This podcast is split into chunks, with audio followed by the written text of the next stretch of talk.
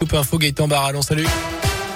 Salut Jérôme, bonjour à tous. Et à la une, c'est l'événement ce matin à Saint-Écoulon en ce moment même de la fête du livre. C'est parti pour le troisième plus grand événement littéraire de France. 250 auteurs sont présents tout au long du week-end, notamment le romancier Michel Bussy, le chanteur Maxime Le Forestier, l'ex-Miss France Delphine Vespizer, Gilles Le Gardinier sera lui le parrain de cette 35e édition qui marque évidemment le retour du public après l'annulation de l'an dernier. Il y aura notamment un village jeunesse, place Chavanel, un village des éditeurs également à Jean Jaurès. Vous retrouvez toutes les infos sur radioscoop.com. De quoi s'amuser également ce week-end. Le coup d'envoi de la Vogue des Noirs, Firmini, édition particulière cette année, seulement 5 jours en raison de la crise sanitaire. Ce sera demain et dimanche, puis mercredi, samedi et dimanche la semaine prochaine, avec 200 manèges tout de même pour en profiter. Ça va durer un mois en revanche en Haute-Loire. Coup d'envoi demain de la Vogue du Puy-en-Velay sur la place du Breuil.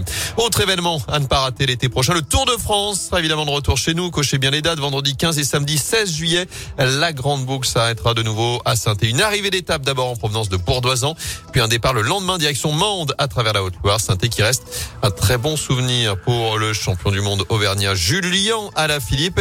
Et justement, Julien Jourdi se souvient de ce passage il y a deux ans. C'est arrivé et ce final a, a, coupé le souffle sur les hauteurs de Sorbier. Oui, c'est clair que l'arrivée euh, depuis Bourdoisan pour aller à Saint-Etienne euh, voilà, est, pas très, on va dire, euh, propice à faire beaucoup de mouvements. Par contre, le lendemain, ça reste une étape difficile. La montée l'Orange à la bière amende est, est, vraiment exigeante. On sait que ça peut être intéressant par rapport à, nos coureurs. Donc voilà, donc euh, effectivement, c'est des étapes qui peuvent nous correspondre. Même si une fois de plus, euh, j'ai souvenir d'il y a deux ans, ça a été une étape magnifique. C'est clair, ça n'a rien à voir avec euh, l'étape qui avait gagné de Ghent. On avait vraiment trouvé un parcours très très agressif. Cette fois-ci, l'arrivée et le départ de Saint-Etienne sera un, peu plus calme.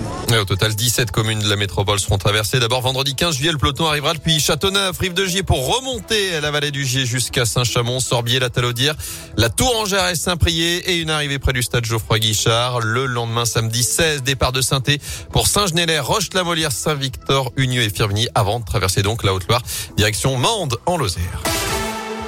Dans l'actu également, un homme de 48 ans mis en examen et écroué pour meurtre et trafic de stupéfiants. Cet individu est soupçonné d'avoir abattu son dealer. Le corps de la victime, un Stéphanote de 29 ans, a été retrouvé sans vie dans la nuit de mercredi à hier à Saint-Cyr-de-Valorges dans le Rouennais.